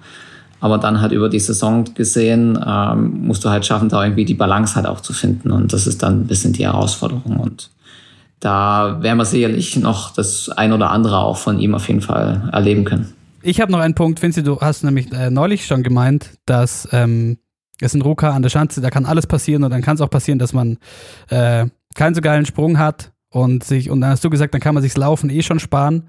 Ähm, jetzt hast du aber trotzdem am Samstag die zweitbeste Laufzeit hingelegt und hast zwölf Plätze gut gemacht. Wo kam das dann doch her? Ja gut, ähm, da am Samstag war ich dann doch nicht so weit weg, ähm, wie sonst, äh, wie, es in Ruka dann auch passieren kann. Also ich war dann doch noch 117 oder was, äh, oder 117,5. Ähm, und in Ruka kann es aber dann auch passieren, dass man halt 100 Meter springt und da ist man dann halt nochmal zwei Minuten weiter hinten. Das macht dann schon nochmal deutlich mehr aus. Aber ja, da habe ich auch, auch gewusst, ähm, ich kann in die Weltcup-Punkte noch reinlaufen und wenn man noch keine Weltcup-Punkte gesammelt hat, dann ist es nicht schlecht, ähm, die ersten Punkte zum Sammeln, dass man nicht mehr die allerfrühste Startnummer hat. Und ja, wenn, dann hätte ich es mir am Freitag sparen können, weil da bin ich ja nicht mehr in die Punkte reingelaufen. Und ähm, ja, in Kusamo ist halt so ein 5-Kilometer-Rennen in Verbindung mit der großen Schanze. Ja, wie sinnvoll das ist, da das kann man drüber streiten. Ja, da kann man, da kann man drüber streiten, weil eben das die größte Chance im Weltcup ist und dann die größten Abstände sind und dann nur ein 5-Kilometer-Rennen. Da tut sich dann meistens nicht mehr so viel. Aber ja, ich bin dann natürlich trotzdem mitgelaufen, weil wenn man weiß, man hat drei Wochen Pause oder zweieinhalb Wochen Pause dann zwischen, dann, äh, dann nimmt man jedes Rennen mit. Muss man sich nicht schonen. Ja. Dann kommen wir vielleicht noch kurz zum, zum, zum, zum Sonntag der ein bisschen speziell war, weil es keinen Springen gab und dementsprechend das PCR vom Donnerstag gewertet wurde, was für euren Kollegen Feist von äh, großem Vorteil war, würde ich mal behaupten. Was mich aber interessiert, weil das ist natürlich das, wenn man zu Hause schon irgendwie auf Eurosport 2 oder so Sonntagvormittag dann äh, euch findet, überspitzt gesagt, man kriegt ja natürlich äh, doch nicht mit, was dann da passiert. Also wie sieht so ein Vormittag aus, wenn unklar ist, okay, springen wir jetzt, wird ein anderes Ergebnis äh, genommen, was passiert dann da noch? Erstmal vorneweg in Kusamo am Sonntag äh, speziell ist es jetzt gar nicht so. Das war die letzten Jahre, dass alle Skispringen stattfinden in Kusamo. Das hat glaube ich noch nie gegeben, weil es eben auch eine windanfällige Chance ist. Deswegen wird da öfters mal was abgesagt, aber ich glaube, ähm, so den Ablauf, der ist natürlich äh, nicht normal, sage ich jetzt mal.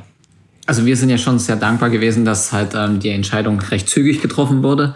Das hängt halt auch damit zusammen, wie halt dann ähm, ja das Fernsehen drauf reagiert. Also wenn man halt einen Durchgang anfängt und den nicht durchziehen kann, dann gibt's halt auch oft ähm, für den Veranstalter halt nicht die kompletten Gelder. Dementsprechend waren sie halt schon gewählt, okay, wenn wir anfangen, müssen wir es halt auch durchziehen. Ist es denn möglich? Man hat da ähm, erstmal den Probe abgesagt, hat dann geschaut, wie sich in der Zeit dann erstmal die Windverhältnisse weiter verändern, ähm, bis man dann halt wirklich eben gesagt hat, ähm, kurz nach dem Start, als man mit ein paar Vorspringern schon mal probiert hat, zu sagen, nee, okay, ähm, wir machen jetzt auch heute keinen Wettkampf, weil es einfach in dem Zeitrahmen, den wir jetzt möglich hätten, wo eben im Fernsehen was gezeigt werden könnte, ähm, es einfach nicht schaffen können. Und somit zeigt man dann lieber eben den Durchgang vom, vom Donnerstag oder von dem offiziellen Training, von dem PCR, ähm, wo man weiß, okay, der läuft halt einfach durch und der Veranstalter kriegt sein Geld dafür. Also das, das sind halt so gewisse Dinge, die dann irgendwo da zusammenspielen. Ist für uns nicht immer ganz so schön, sicherlich, ähm, je nachdem, wie halt eben der PCR gelaufen ist, ähm, teilen sich dann die Lager auf, so nach dem Motto, ah, ich bin froh, dass der PCR kam oder ähm, ah, nee, eigentlich wäre ich lieber gesprungen. Und ähm, das ist halt dann ganz normal, aber das ähm, kennen wir jetzt schon seit einigen Jahren, das müssen wir halt so hinnehmen. Und ähm, für uns war es halt dann auch gut, dass halt dann nicht ewig, ähm, wir sagen immer so, Containerzeit draufgegangen ist, wo wir halt einfach nur rumsaßen und gewartet haben, wie jetzt nur eben entschieden wird. Und ähm, ja, somit ist man halt dann äh, ähm, eine Stunde eher als gedacht wieder in der Unterkunft gewesen und ähm, war sozusagen äh, ohne Springen sich schon mal wieder so weit aufs Laufen vorzubereiten. Ja, weil das ist auch so, also wir, sind dann auch ganz normal an die Schanze gefahren, haben uns warm gemacht und äh, ist ja eigentlich alles ganz normal und dann kriegt man halt mit, okay, Probe ist abgesagt, dann wartet man und wartet man und dann ist halt das andere auch noch abgesagt. Und ja, so wird es halt dann, kann das zu einer langen Partie werden, wenn es halt dann nicht gleich abgesagt wird, sondern verschoben wird, dann bleibt man wieder sitzen in der Kabine und dann geht es halt immer so weiter. Und gerade halt die, die dann halt auch irgendwo so mit den ersten Nummern sind, die ziehen sich halt um, sind so in einer gewissen Erwartungshaltung, fahre ich jetzt hoch, fahre ich nicht hoch, riskiere ich es und man zögert es dann immer so ein bisschen raus und äh, ja, da ist man dann schon ganz froh, wenn es rechtzeitig abgesagt wird. Aber ihr habt jetzt gerade schon gesagt, ähm, Ruka weiß man nie so richtig, was passiert. Ähm, wie ernst nimmt ihr diesen PCR-Durchgang denn eigentlich? Also nehmt ihr den genauso ernst wie das richtige Wettkampfspringen? Also in, in Kusamus sollte man das, ja. es gibt sicherliche Orte und ähm, dementsprechend auch man, es gibt ja Wettervorschau und ähm, wenn man halt drei Tage ähm, davor ist, sieht man, okay, im Normalfall haben wir zwei Wettkämpfe, Samstag, Sonntag und dann weißt du Freitag eigentlich schon, okay, also im Normalfall passiert nichts. Und äh, wenn du dann auch auf einer Schanze bist, ähm, die recht unspektakulär ist, kann man sagen, okay, ähm, dann ist es jetzt nicht so schlimm, dann kannst du ihn wirklich als gefühlten Trainingssprung noch mit nutzen.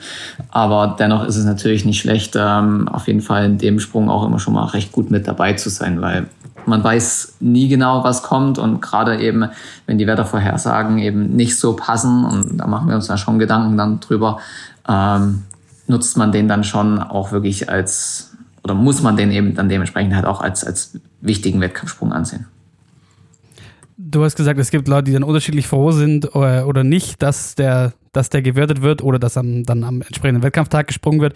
Ich denke, in dem Fall waren die Interessen recht eindeutig verteilt. Ähm, bei euch in der Mannschaft war man, glaube ich, im, im Querschnitt recht froh, dass, äh, dass der gewertet wurde. Ähm, und vor allem, weil dadurch ein Mann nicht dabei war, ja, Magnus Rieber, der disqualifiziert wurde. und da bin ich drüber gestolpert, weil der Anzug zu winddurchlässig war. Und da müsst ihr mir jetzt mal kurz helfen. Äh, zu wenig, oder? Ich habe gelesen, zu winddurchlässig und dachte mir, okay, das ist ja dann doppelt doof. Weil dann hat man ja selber auch nichts davon. Okay. Oder hast du es also ähm, es hängt auf jeden Fall, ähm, es hängt mit ähm, der Winddurchlässigkeit zusammen. Ähm, wenn er jetzt zu Winddurchlässigkeit war, dann war es halt so, dass ähm, es gibt eine gewisse Range. Also dass ähm, der Anzug kommt in ein Gerät und wird dann eben ähm, gemessen und ähm, der darf eben 40 Liter muss er mindestens durchlassen. Ja. Und ähm, wenn aber, man kann ja auch so machen, wenn vorn mehr Luft reinströmt in dem Anzug, als hinten raus kann, hat es ja auch einen positiven Effekt. Deswegen gibt es halt auch diese Range, ähm, die nicht über 12, 12 Liter, 12 Liter ähm, liegen darf. Und ähm, wenn die dann zum Beispiel auch zu groß ist, äh, wenn er halt vorne dann auf einmal eben 55 oder 60 Liter durchlässt, dann sagt man eben auch, ähm, dass er zu winddurchlässig war. Aber was jetzt im Endeffekt genau, ähm, woran es jetzt lag, wussten wir nicht, weil im Endeffekt steht auch erstmal nur bei uns da eben dieses gewisse Kürze, Suit, ähm, Punkt, keine Ahnung, 44 SCE, oder was. Ja irgendeine Abkürzung und ähm, das kann dann in dem Moment erstmal recht viel sein. Also das erfährt man dann auch ähm, nicht immer so haargenau, was jetzt der Grund war, warum er jetzt disqualifiziert wurde. Wir haben halt dann nur gehört, okay, es war wohl Winddurchlässigkeit. Ob es jetzt äh, zu viel, zu wenig, können wir, weiß ich jetzt nicht.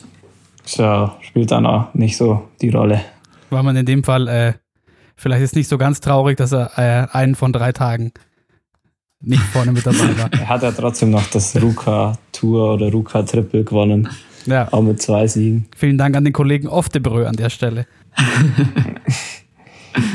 ähm, der Punkt ist natürlich jetzt, ihr habt diesen Break, ihr seid jetzt noch in Finnland und trainiert da schön hin. Ihr wohnt übrigens sehr schön, können wir, sieht ja keiner, was wir hier machen. Äh, in einer sehr schönen Holzhütte. Und dann geht es weiter in der Ramsa und da ist ähm, generell noch die Frage, gerade bei dir, Erik, wie geht's bei dir weiter? Wie ist deine Planung allgemein auf die Saison oder was ist die aktuelle Vorstellung von dir, wie die Saison weitergehen soll für dich? ja, erstmal positiv Frei heraus. natürlich. Wir sind ja unter uns.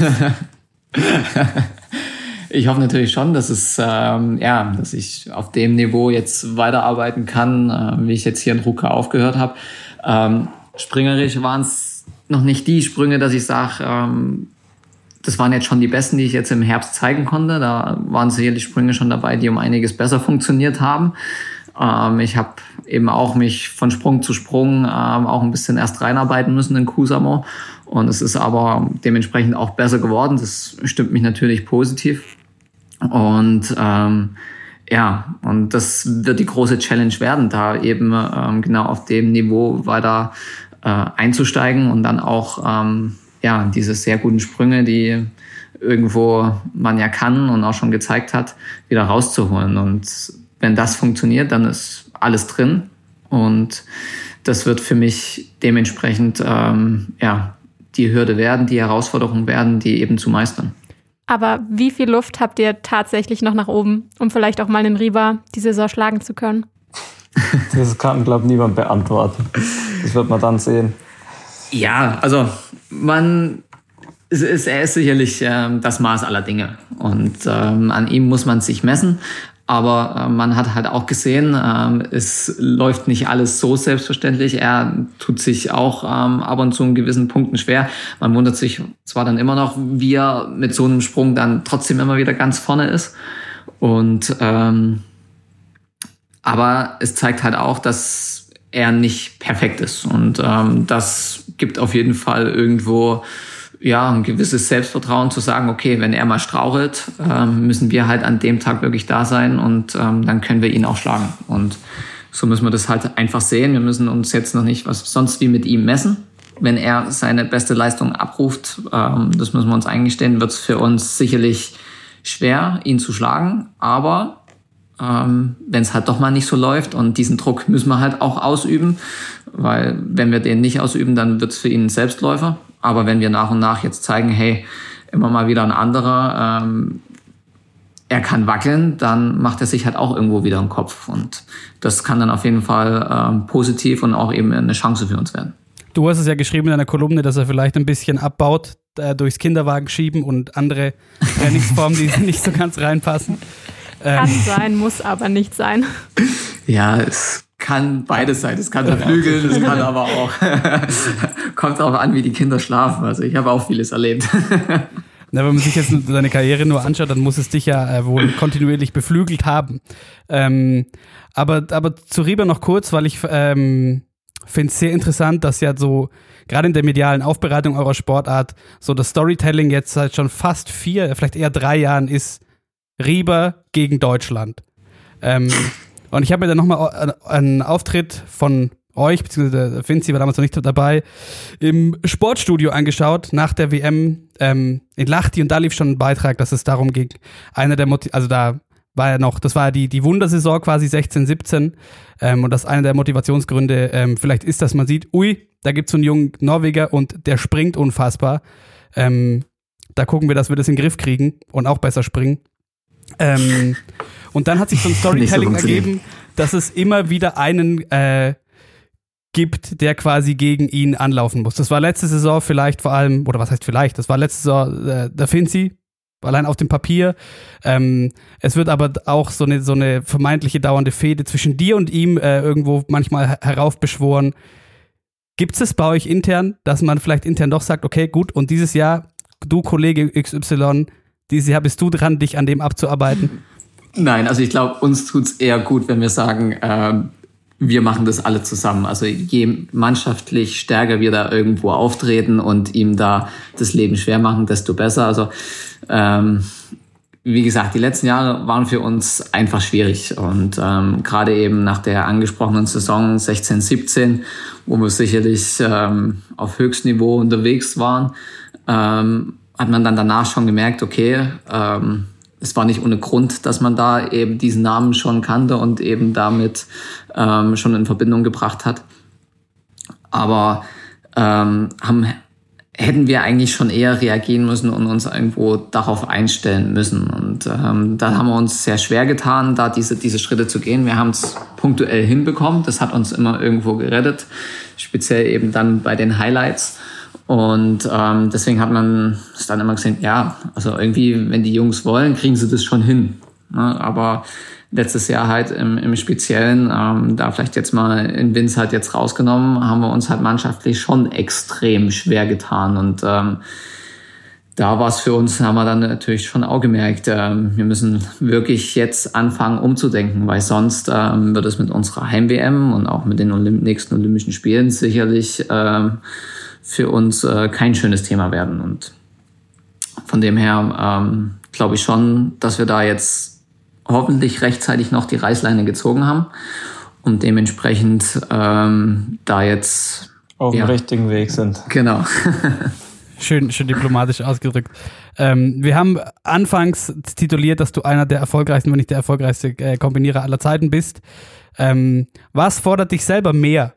Jetzt das, weil wir es gerade davon hatten, das Maß der Dinge zu sein oder dem Maß der Dinge im wahrsten Sinne des Wortes hinterher zu laufen?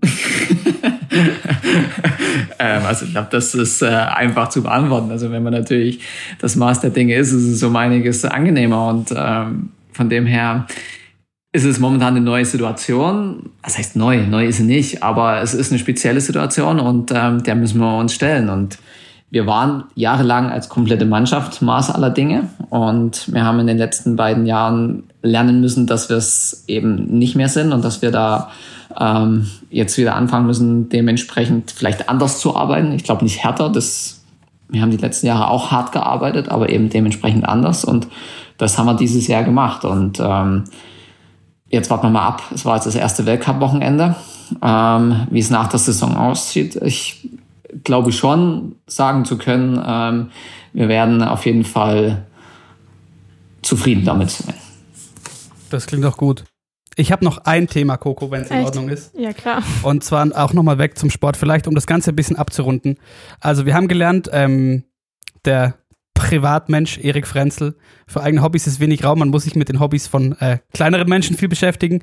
Aber ähm, immer wenn du irgendwo gefragt wurdest, was sind deine Hobbys und so, und auch bei der FIS und so ist es ja angegeben, steht da immer Musik dabei.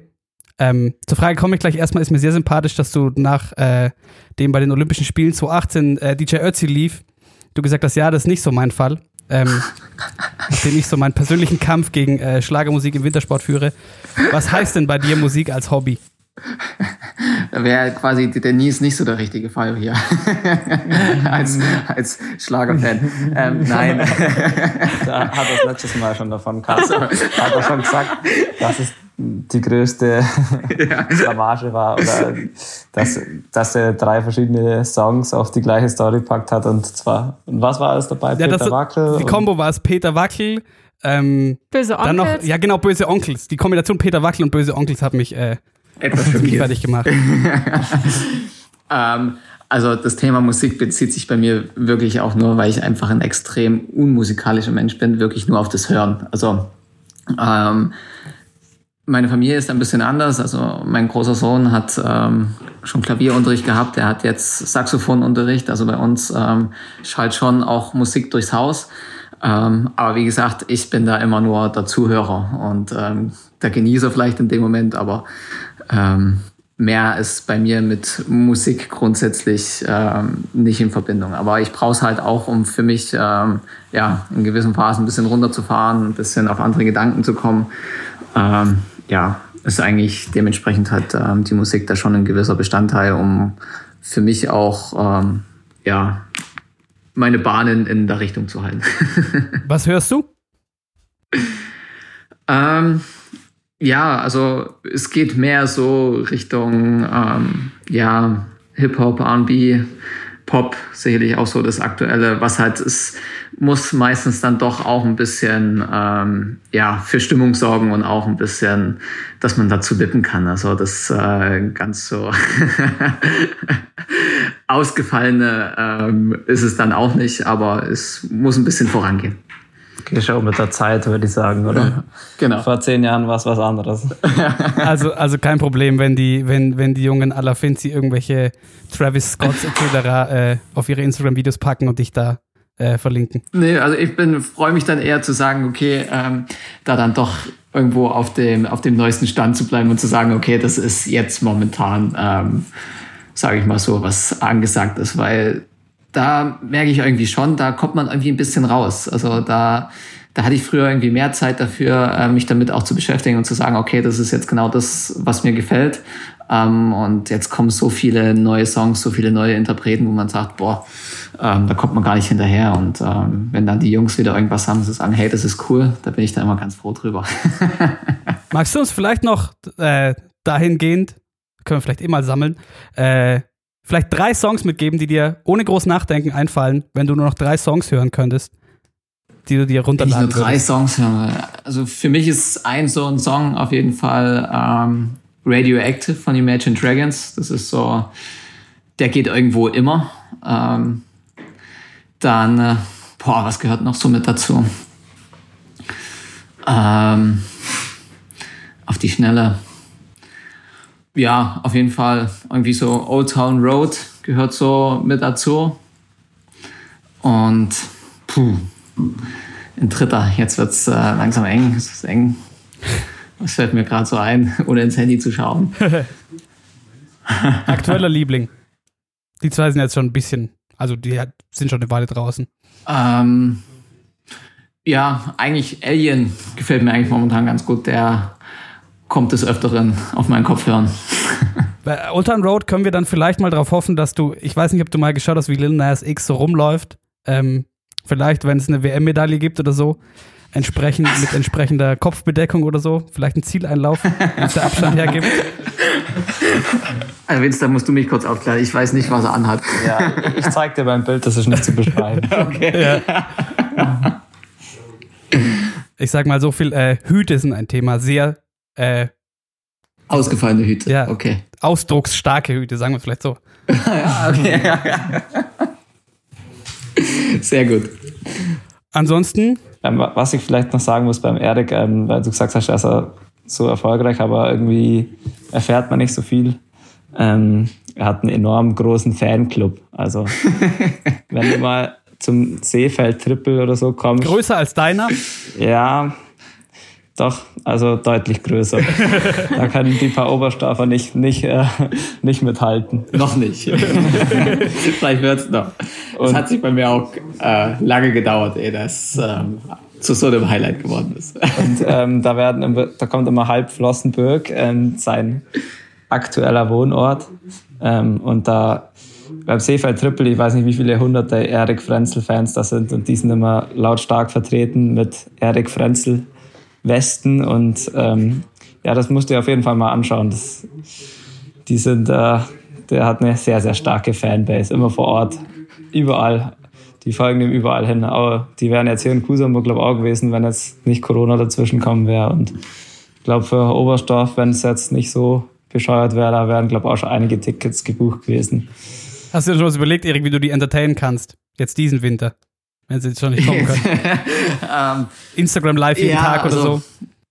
Genau, wahrscheinlich, das wäre es angebracht. Ähm, Ja, meine Frau ist ja da so ein bisschen die Organisatorin für diese ganze Geschichte. Also die kümmert sich dann immer drum, dass dann auch wieder ähm, so unterkunftsmäßig, dass das alles funktioniert, kartenmäßig. Und ähm, es ist schon sehr speziell dieses Jahr. Und ähm, dennoch ähm, versucht sie natürlich jetzt, also die, die nächsten Reisen sind schon grundsätzlich geplant. Also wir hoffen, dass irgendwo dann ähm, sich in der nächsten Zeit, dass sich alles ein bisschen wieder lockert, dann werden sie schon wieder mit dabei sein. Aber ähm, in der Gruppe, sie haben da schon ihre, ihre WhatsApp-Gruppe, ähm, wo sie da dann immer ähm, sich dementsprechend gut austauschen. Da ist schon immer ganz lustig. Und da gebe ich schon auch, ähm, wenn es geht, dann immer gerne mal einen Beitrag mit rein.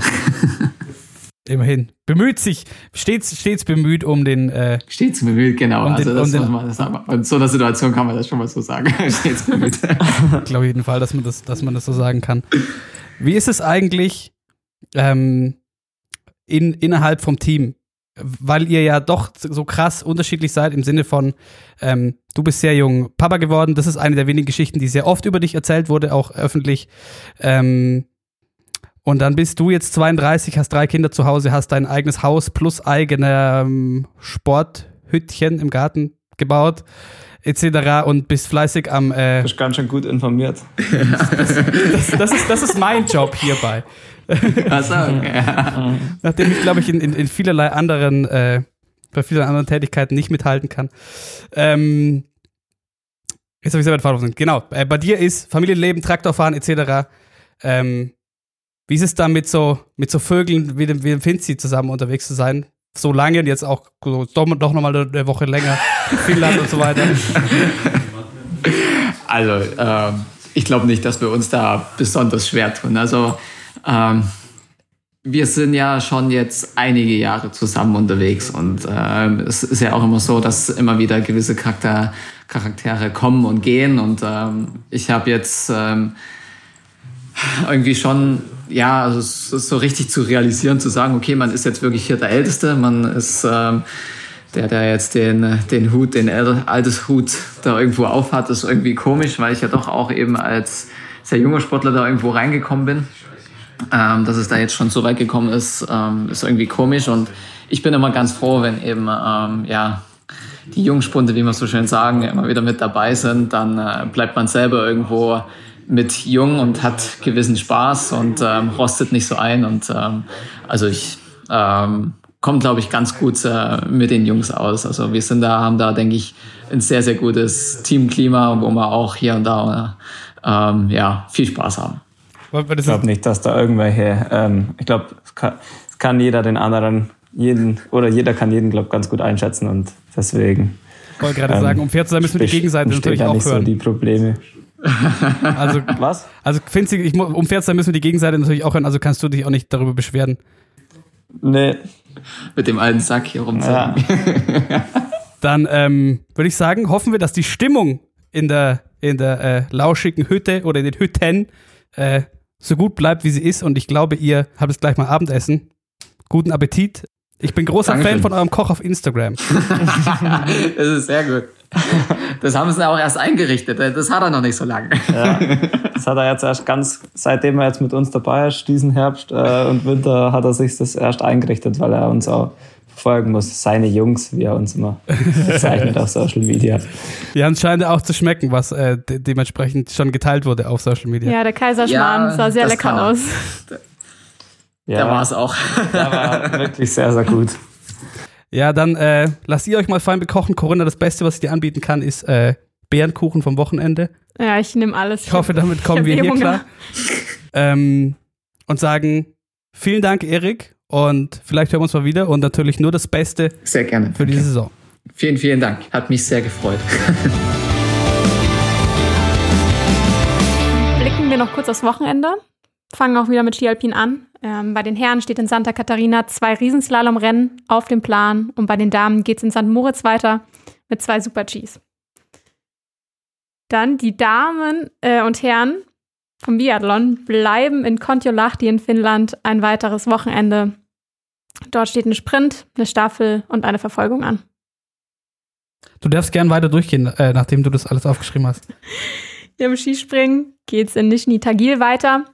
Und ähm, das war es dann eigentlich erstmal dieses Wochenende. Die Langläufer sind dann erst in zwei Wochen in Davos wieder dran. Und die Kombinierer erst ja. in drei Wochen in der Ramsau.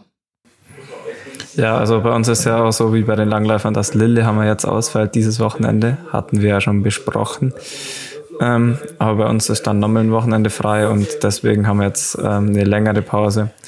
Was schade ist, ähm, bei uns auch richtig schade, dass dann danach, nach, nach Ramsau, dann OTP auch noch ausfällt, dass wir da wieder eine lange Pause haben. Ja, aber ich glaube, und das wird diese Saison noch häufiger sein, dass wegen Corona was ausfällt. Deswegen müssen wir halb froh so um alle Wettkämpfe mehr, sein.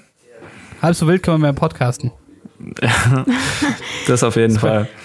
Und Beste, ja, bei uns geht es am Donnerstag wieder heim und dann mal schauen, wo In der Ramsau, wenn ich wenn ich es jetzt richtig verstanden habe, ähm, sind dann doch auch bei euch zum ersten Mal jetzt relativ kurzfristig die Damen mit dabei, oder Coco? Ich hab's gestern im ZDF gehört, also.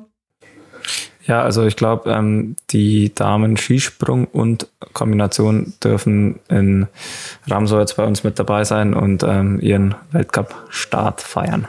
Also dann sind wir auch darauf sehr gespannt. Und ansonsten würde ich sagen, Merci beaucoup. War mir wieder ein Fest und wir hören uns eh nächste Woche wieder. Ciao. Bis dann.